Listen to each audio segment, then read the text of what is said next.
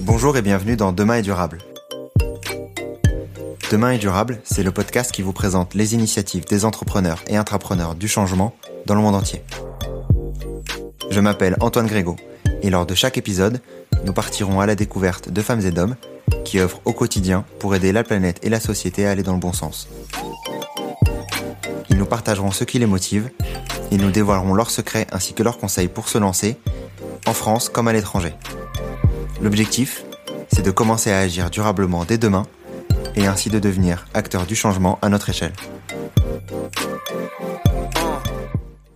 Aujourd'hui, je reçois Bastien Sachet, CEO de Earthworm, une ONG qui se focalise sur les chaînes d'approvisionnement. Ce qui est intéressant aujourd'hui, c'est qu'on réalise que la survie de notre planète va dépendre, euh, même notre bonheur, hein, dépend de ce qui se passe en amont de ces chaînes de valeur. Dans cette première partie, nous avons discuté de son parcours, bien entendu, mais surtout d'Earthworm, de leur manière d'aborder les entreprises, autant nécessaire pour faire changer les entreprises, tout comme de sa théorie du changement. Je ne vous en dis pas plus, bonne écoute. N'hésitez pas à partager cet épisode autour de vous et à mettre une note 5 étoiles et un commentaire sur Apple Podcast si vous l'avez apprécié.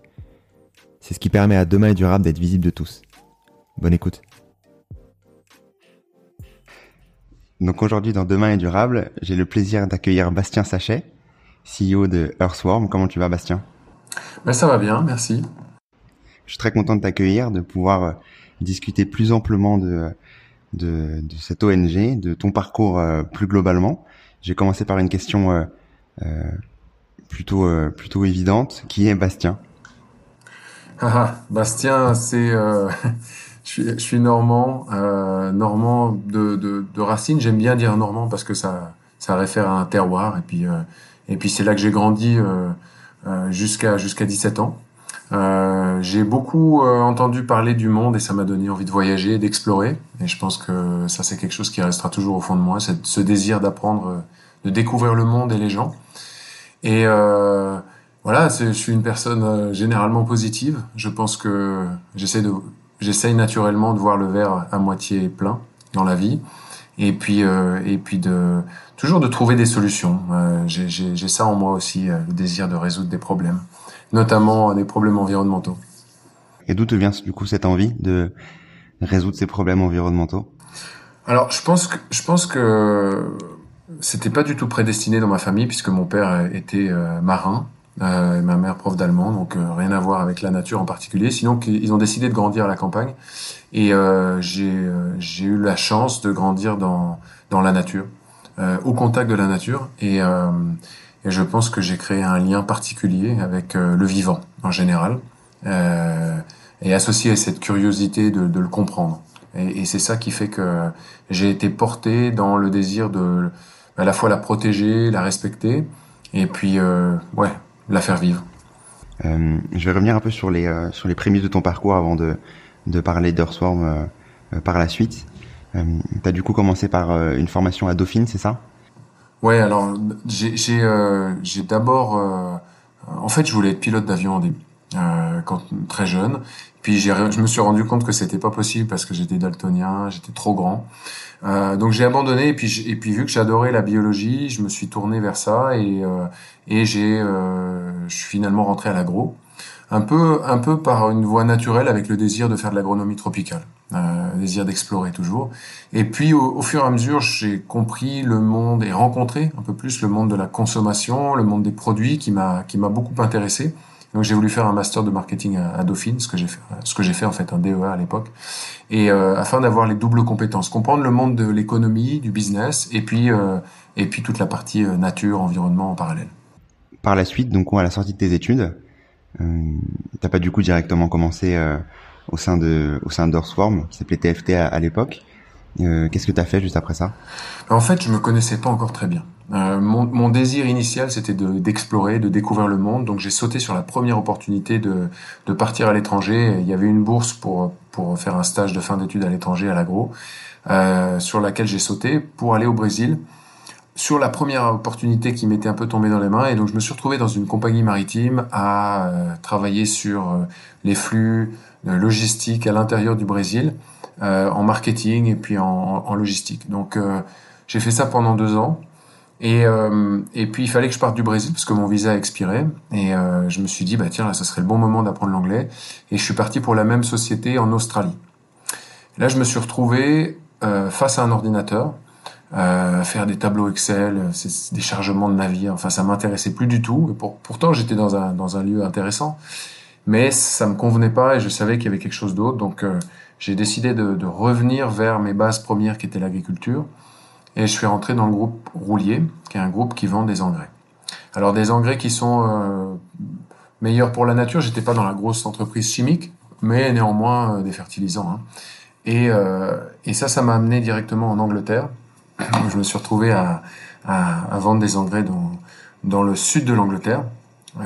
C'était assez drôle parce que j'ai rencontré le fondateur de cette entreprise en pensant que j'allais être manager. J'avais euh, j'avais 26 ans, j'avais fait l'agro, donc je pensais que je pensais que c'était la suite logique. Et lui, il m'a dit si tu veux apprendre quelque chose dans la vie, il faut que tu fasses le boulot de, de vendeur. Il faut que tu ailles sur le terrain, au contact des agriculteurs, et euh, quand tu auras réussi ça, tu, pourras prétendre être un manager. J'ai dit bon, ben ok. Et, euh, et en fait, c'était, il m'a rendu un grand service. J'ai beaucoup appris sur le terrain euh, puisque j'étais à conseiller les agriculteurs sur comment comment économiser les engrais, comment faire revenir le trèfle dans leurs prairies, comment euh, comment mieux travailler avec ce qu'ils avaient sur la ferme plutôt que d'acheter des engrais. Et puis euh, et puis nous on avait des produits qui leur permettaient de faire ça. Et ça ça m'a ensuite amené à diriger des équipes dans le nord de l'Angleterre et enfin euh, à prendre une direction commerciale en Argentine. Et là je me suis j'ai eu un j'ai eu euh, un peu un, réveil euh, au bout d'un an puisque j'étais dans la province de Buenos Aires où, on a beaucoup on a une culture très très très intensive du soja au GM euh, où, c'est plutôt la, la, bataille des multinationales pour avoir, pour pouvoir vendre à l'agriculteur euh, les intrants dont, ils ont, il a besoin. Des agriculteurs assez déconnectés de leur terre, qui vivent à Buenos Aires, à la capitale, et puis qui sur un écran d'ordinateur commandent leurs engrais, leurs semences, et puis euh, demandent aux ouvriers sur place de conduire les tracteurs et de faire les travaux. Et là, je me suis dit, mais là, le, le, le monde fonctionne pas bien. Je voyais le sol qui partait en fumée, euh, et le Roundup partout. Et je me dis, mais c'est pas ça que j'ai envie de faire, en fait. C est, c il faut agir, il faut faire quelque chose. Et le, le, vraiment, le réveil, ça a été un, jour où j'ai conduit pendant 200 kilomètres et j'ai vu euh, des champs de maïs grillés. Euh, et donc toute la récolte perdue euh, à, cause de, à cause de la sécheresse brutale qui avait lieu euh, cette année. Donc les premiers événements un peu sporadiques de, de changement climatique. Et ça, ça m'a poussé à changer et à me dire il faut, il faut trouver autre chose. Ok. Et du coup, c'est à ce moment-là que tu décides de rejoindre TFT alors voilà, je, je, me mets à chercher et j'envoie des lettres au VVF, j'envoie des lettres à la Fondation Nicolas Hulot. Je, je me bouge, je me dis, regardez, j'ai une expérience, je connais les entreprises et on peut faire changer les entreprises. Mais en fait, à cette époque-là, on est en, on est en 2006, il y, a, y a une vision généralement des ONG qui est pas trop pro-entreprise. Euh, et, et, donc, euh, je reçois même pas de réponse à mes lettres. Et donc, euh, je, continue à chercher. Et là, sur le Guardian, un journal anglais, je trouve une annonce pour une petite ONG qui cherche des gens euh, pour protéger les forêts avec les entreprises. Je me dis tiens c'est intéressant, j'obtiens un entretien et, euh, et puis ça passe tout de suite avec le fondateur et, et, ben trois mois plus tard je me retrouve à travailler en Suisse puisque c'est là qu'était basée l'organisation sur cette thématique des des forêts euh, et en contact avec euh, les entreprises type Castorama, le Roi Merlin, etc., qui achètent du bois et qui veulent euh, que ce bois soit pas lié à la déforestation. Après, ton évolution, elle est assez assez intéressante parce que du coup, tu es passé du privé au, à, des ONG plus particulièrement. Quelle différence t'as vu entre le passage justement du privé aux ONG Est-ce qu'il y avait un changement de de, manière de penser, de travailler, d'agir au quotidien Qu'est-ce qui, est-ce qu'il y avait des différences ou pas du tout? Bah, Ce qui m'a choqué le plus au début, c'était euh, la difficulté à, avoir un travail de qualité. C'est-à-dire qu'on avait beaucoup de gens qui étaient portés par leur passion, et, euh, et mais d'un point de vue euh, professionnalisme euh, et, et, puis euh, livrable, etc. Parfois, ça laissait à, à désirer. Donc, euh, donc mais j'essayais d'apprendre et puis de me fondre dans, dans, dans, ce nouveau moule, euh, tout en, en, me disant, mais rien n'empêche d'avoir les deux. C'est-à-dire qu'on peut à la fois faire un travail extrêmement professionnel et puis être passionné. Et donc, euh, le fondateur étant tout à fait en ligne avec ça, on, a, on a travaillé ensemble sur, sur ces sujets-là et avec l'équipe de direction pour euh, commencer à, à vraiment faire un travail de qualité. Et, là, à l'époque, c'était tout simplement des rapports de, traçabilité dans les usines, c'était euh, c'était des, rapports d'étapes de, euh, de, comment les forêts progressaient vers une meilleure gestion. Et, et, tout ça, ça a commencé à être mis au carré pour que bah, finalement les, les, entreprises trouvent un service de qualité tout en ayant un levier énorme positif sur l'environnement et sur les gens. Donc mon idée et mon souhait, c'est toujours d'associer les deux, de rapprocher le professionnalisme du secteur privé avec euh, des valeurs très hautes sociales et environnementales qu'on peut trouver dans le monde des ONG. Donc toi, ça fait maintenant euh, euh, à peu près 15 ans que tu es du coup au sein de au sein de TFT qui a changé de nom récemment. On parlera aussi de, de, du changement de nom. Tu peux nous expliquer enfin ce que vous ce que vous souhaitez du coup accomplir au sein de l'ONG. Qu'est-ce que vous faites concrètement au sein de au sein d'Earthworm?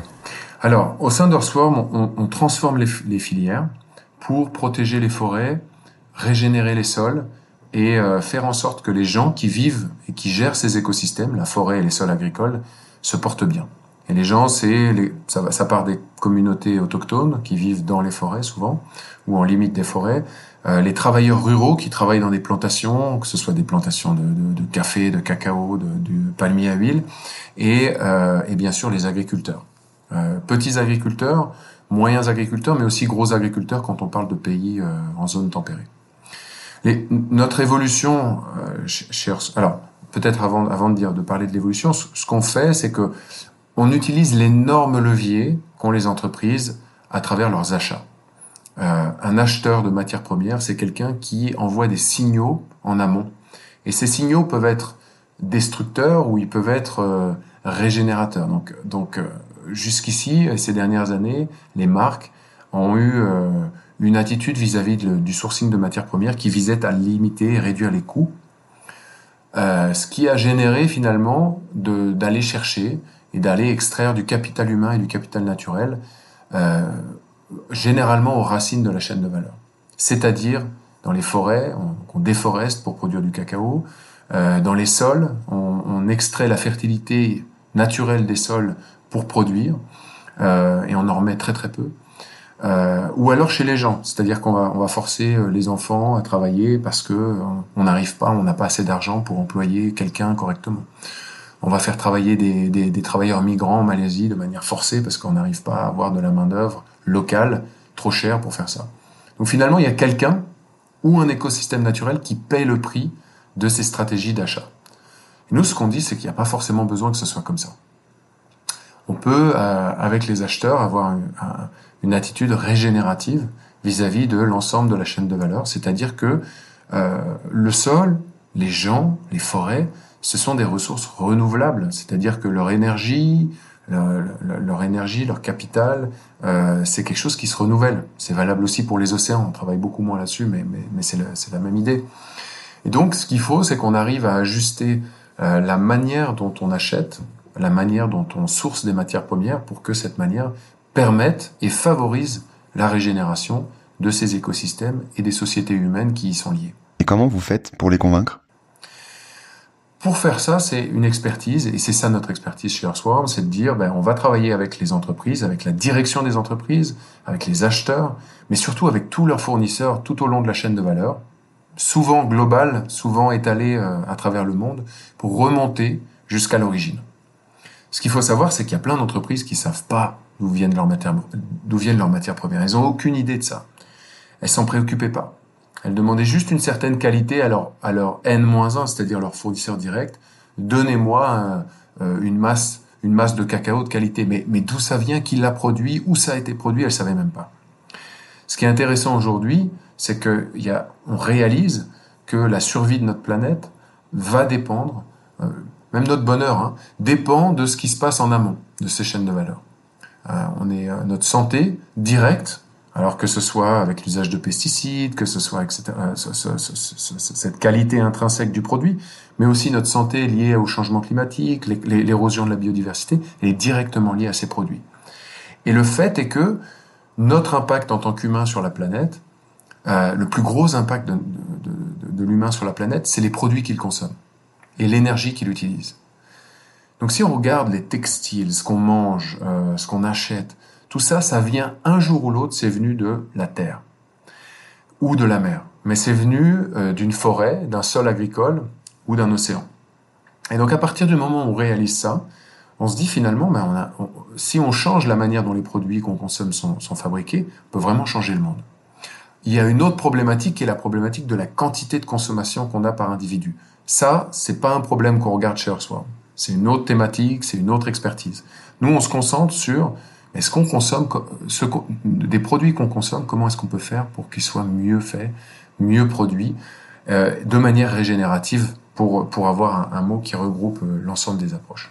Plus concrètement, que faites-vous? Euh, Concrètement, c'est qu'on va, on va avoir des gens qui vont travailler avec d'autres gens. Donc des gens qui vont travailler avec les entreprises qui achètent, ça va les Nestlé, les Ferrero, les Mars, tous ces gens qui nous mettent des produits sur le marché, et on va les accompagner dans leur démarche de transformation. Et puis ensuite, on va travailler avec les fournisseurs de ces gens-là, et on, va remonter jusqu'aux agriculteurs, on va remonter jusqu'aux entreprises de plantation, aux entreprises qui, qui, produisent les matières premières. Et là, on va avoir des gens sur le terrain. Donc, on a 16 bureaux dans le monde, en Indonésie, euh, en Inde, euh, en Afrique de l'Ouest, au Brésil, au Pérou, et des gens qui vont aller au contact de, de, de ces fournisseurs, tout en haut, en amont de la chaîne de valeur. Et on va travailler avec eux sur comment est-ce qu'on fait de, euh, de l'agroforesterie, comment est-ce qu'on régénère les sols, comment est-ce qu'on évite de déforester, comment est-ce qu'on protège les forêts, euh, comment est-ce qu'on fait en sorte pour qu'il n'y ait pas des enfants qui travaillent dans les plantations. Et on va, on va réfléchir avec eux à quelles solutions mettre en place. Et ces solutions, une fois qu'on les a mis en place, on va pousser pour qu'elles se, se, se déploient à plus grande échelle. Donc voilà, ça c'est en gros c'est ce qu'on fait. On est on est 220 personnes chez Earthworm, euh, avec 80% des gens qui sont sur le terrain et on travaille environ aujourd'hui avec une centaine d'entreprises.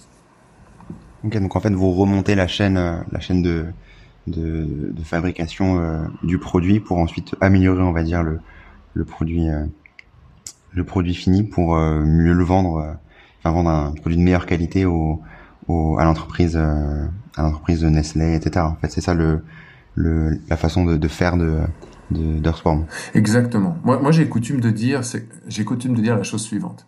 Il y a deux manières d'approcher les entreprises. Il y a la manière karaté, euh, à la Greenpeace, euh, à la Amie de la Terre, qui vont, qui va attaquer, qui va challenger, euh, qui va taper sur l'entreprise en lui disant c'est pas bien ce que vous faites. Donc, et, le karaté a une fonction dans la transformation parce que c'est une prise de conscience. Ça fait souvent bouger des choses. Et nous, on va plutôt être le, judo, c'est-à-dire qu'on va utiliser la force de l'entreprise, on va utiliser son, son poids pour la faire bouger et pour faire bouger les choses. Donc, euh, je dirais que c'est deux arts martiaux complémentaires, mais c'est euh, c'est notre manière d'agir. C'est-à-dire qu'on va pas aller taper sur l'entreprise, on va pas lui faire des campagnes, c'est pas du tout notre manière de faire. On va plutôt travailler avec elle, euh, main dans la main, agripper l'un à l'autre, pour transformer les choses. Parfois, c'est mal perçu. Parfois, les gens disent ouais, si vous travaillez avec les entreprises, vous êtes des vendus, vous, vous avez vendu votre âme.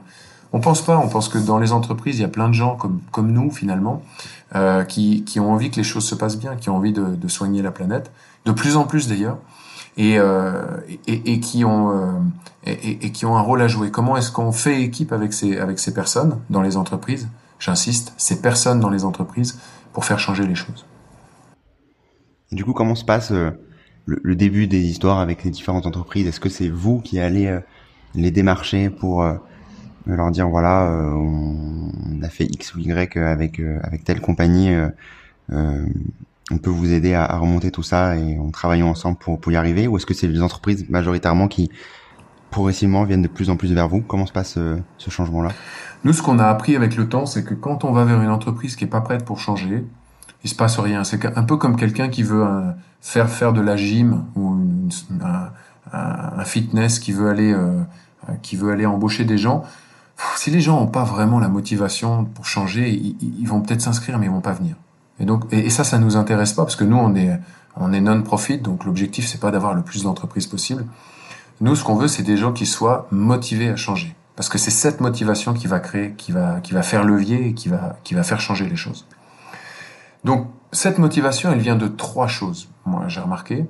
Soit elle vient euh, d'une d'une crise, donc une, une, ONG qui fait campagne. C'était le cas de Nestlé avec KitKat. C'est comme ça qu'on a commencé à travailler. Euh, ils sont ils sont challengés dans leur statu quo par par une ONG qui leur qui leur met la réalité en face et leur dit ça ça va pas. Vous devez changer.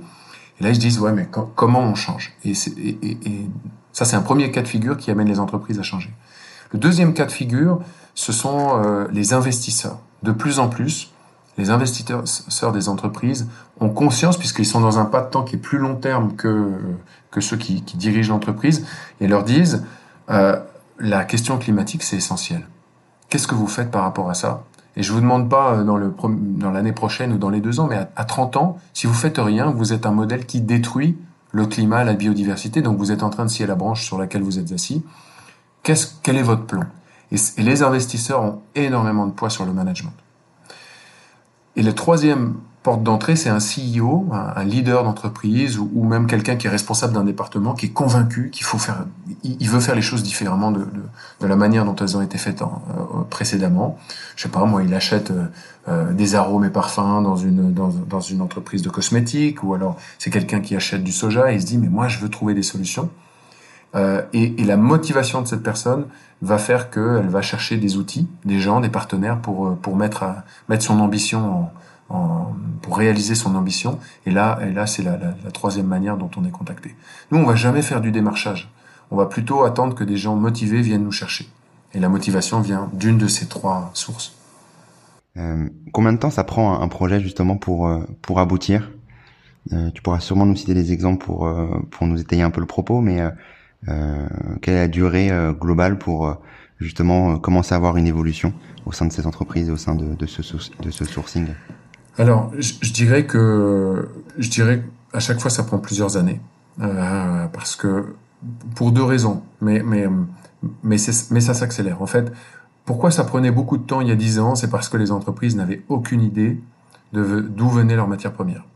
Elles sortaient de 20 à 30 ans de commoditisation. Commoditisation, ça veut dire que euh, une tonne de cacao, c'est une tonne de cacao partout dans le monde, donc on en a effacé l'histoire. Et entre la marque qui achète et le fermier, il y a des traders qui effacent l'histoire et qui interchangent et qui, et, et qui euh, euh, mettent une certaine opacité dans, dans l'histoire des produits.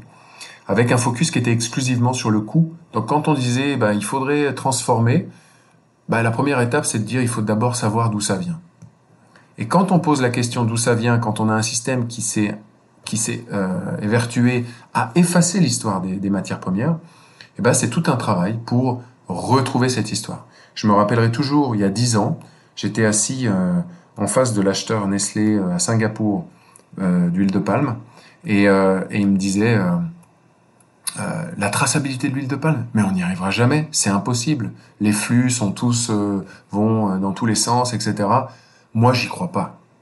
Je comprends que l'entreprise se soit engagée parce qu'elle était sous pression de Greenpeace, mais moi, j'y crois pas. On n'y arrivera jamais.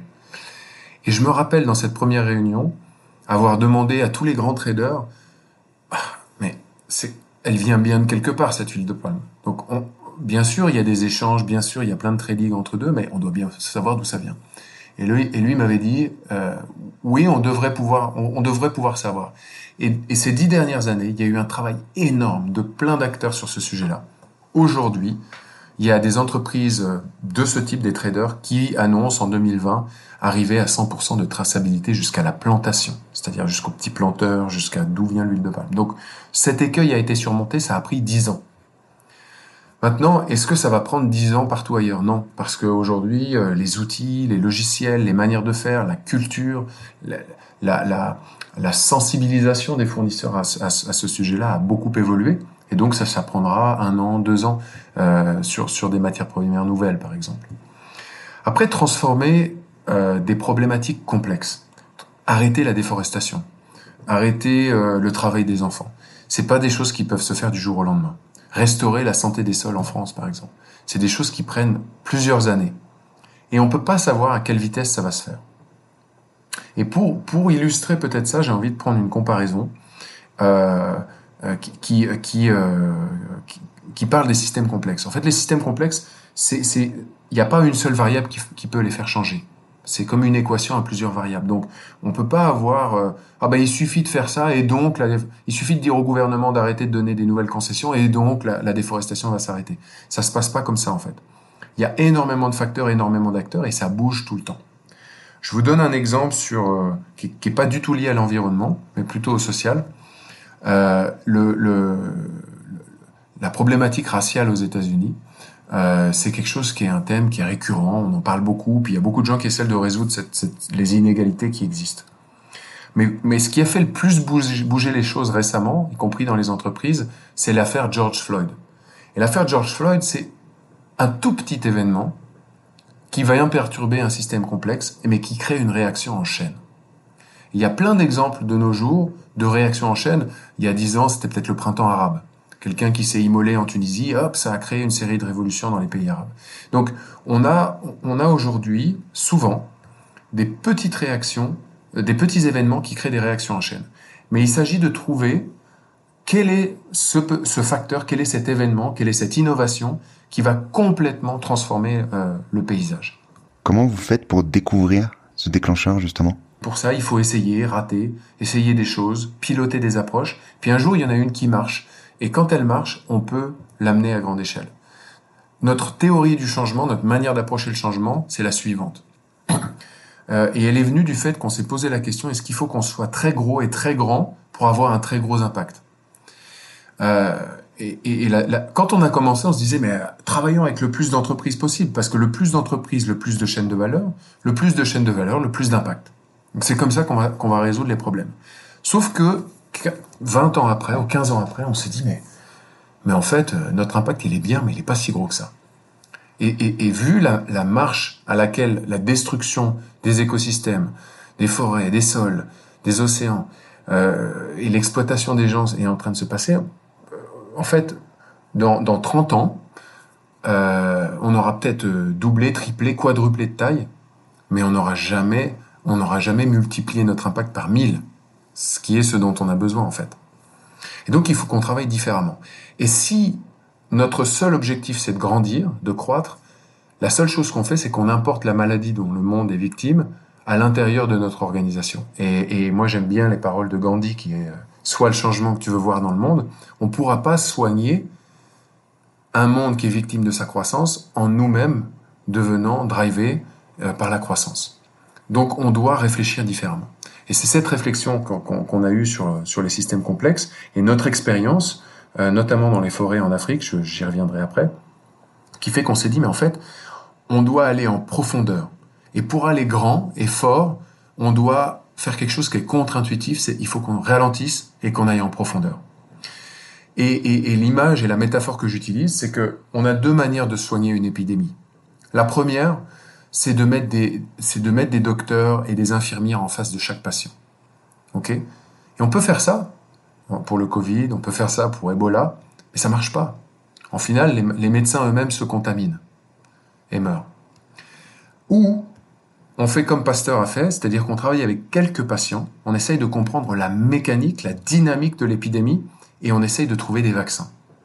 Ben nous, ce qu'on essaye de faire, avec les quelques patients que sont Nestlé, Ferrero, etc., c'est de trouver des vaccins à la déforestation, de trouver des vaccins à, la, diminution de fertilité des sols. Et pour ça, on se penche en profondeur sur le sujet, on va vraiment au fond des choses, on essaye, on rate, on essaye, on rate. On vient pas avec une solution toute faite parce que ça n'existe pas. Et c'est ça notre approche du changement euh, qui nous semble pouvoir marcher et, et être capable d'impacter les choses à grande échelle. Aurais-tu des exemples à nous donner? Quand peut-être deux exemples pour illustrer ça. Euh, cet exemple sur la traçabilité des filières palmes, par exemple, où on nous disait que c'était impossible. Aujourd'hui, nous, on a peut-être travaillé avec 20 grandes entreprises sur le sujet, mais c'est 500 entreprises qui ont, qui ont adopté la traçabilité. C'est toute l'industrie. Donc c'est complètement sorti de nos mains et les solutions mises en œuvre aujourd'hui sont, sont bien plus grandes que nous. Et ça, c'est une grosse satisfaction. Là, je donne un autre exemple, euh, un autre exemple qui illustre ça. Dans les années 2005-2006, toutes les forêts euh, tropicales du bassin du Congo, euh, on nous disait que c'était pas possible de les certifier FSC. Je sais pas si vous connaissez la certification FSC, mais c'est une certification qui valide la bonne gestion forestière. Et c'était pas possible de les certifier parce que, en fait, il y avait des, populations indigènes qui habitaient à l'intérieur, les pygmées, et, euh, pour qu'elles donnent leur consentement libre, informé, préalable, qui est un prérequis de la certification, eh ben, c'était pas possible de l'avoir parce qu'elles vivent, elles sont semi-nomades, elles sont illettrées, et puis il n'y a pas de chef. Donc on peut pas aller demander au chef, est-ce que tu es d'accord pour qu'on aille faire de l'exploitation dans ta forêt? Il n'y a pas de chef. Et donc ce problème n'était pas résolu et donc la certification, tout le monde disait que c'était impossible dans les forêts du bassin du Congo. Et pourtant, beaucoup d'entreprises, euh, sur des millions d'hectares, avaient des concessions et coupaient du bois et l'exportaient pour faire toutes sortes, euh, toutes sortes de produits, parquets, etc. Et donc, ce qu'on a fait, c'est qu'on s'est vraiment plongé avec un des acteurs motivés qui s'appelait la, la, Congolaise industrielle du bois, et on a travaillé avec eux sur comment est-ce qu'on peut faire que la voix des pygmées, population autochtone du bassin du Congo, soit entendue. Parce que elles disent c'est ma forêt, et, et l'entreprise dit c'est ma forêt aussi puisque j'ai une concession de l'État pour l'exploiter. Donc il y a une superposition des droits. Et, et, les, et, les, et, les, populations pygmées, on a travaillé avec des chercheurs de l'université euh, de Londres, on a travaillé avec des anthropologues, on a travaillé avec des, des, des euh, une entreprise informatique, et on a, on s'est dit, mais est-ce qu'on pourrait pas faire un GPS sur lequel les populations disent quels sont les arbres et quels sont les endroits de la forêt qui sont importants pour elles? Et c'est ce qu'on a fait. Et donc avec des icônes, les populations allaient expliquer quels étaient les arbres qui étaient importants pour prier, euh, pour leur nourriture, les sources d'eau, etc. Et donc on a eu toute une carte qui a été créée par les populations de manière participative pour dire ça c'est les zones qu'il faut pas toucher, c'est des zones importantes pour nous. Et du coup l'entreprise forestière s'est dit bah ok, moi je vais intégrer ça dans ma gestion et je vais pas toucher à ces endroits. Ce qu'elle a fait. Et ça a permis la la certification FSC. Et du coup, ce qui s'est passé, c'est que cette, euh, cette manière de faire qu'on a présentée, qu'on a partagée complètement de manière open source, eh bien, elle a été utilisée par toutes les entreprises dans le bassin du Congo, une grande majorité. Cinq ans après, il y avait 6 millions d'hectares certifiés FSC dans les bassins du Congo, ce qui est énorme. Et donc, ça c'est un exemple à petite échelle de comment on peut créer des réactions en chaîne en allant en profondeur à résoudre une problématique complexe et la raison à laquelle pour la, la raison pour laquelle la réaction en chaîne a été permise, c'est qu'on a, on a partagé le savoir. On n'a pas essayé d'en faire un label ou un truc particulier. On s'est dit, mais ça, ça doit être dans le, dans le domaine public. Donc on a partagé, on a créé un centre de formation, on a formé des jeunes, on a formé plus de 100 personnes, 100 jeunes en Afrique euh, à, ces techniques. Et aujourd'hui, ils sont dans toutes les entreprises en train de, de, faire, ces, euh, de faire ces méthodes. Et donc, cette cartographie participative des populations semi-nomades, autochtones, elle s'est démocratisée, elle s'est généralisée euh, via une réaction en chaîne. Donc, ça nous a beaucoup inspiré pour nous dire, mais finalement, ce la manière d'avoir beaucoup d'impact, c'est pas de mettre un médecin en face de chaque patient, c'est vraiment d'aller chercher le vaccin, d'aller développer le vaccin avec quelques patients. Merci d'avoir écouté cet épisode. J'espère que l'épisode vous a plu. Et si vous l'avez aimé, n'hésitez pas à partager le podcast autour de vous et à laisser un avis 5 étoiles sur les différentes plateformes d'écoute. C'est ce qui me permet d'être visible et de convaincre les futurs invités. À très vite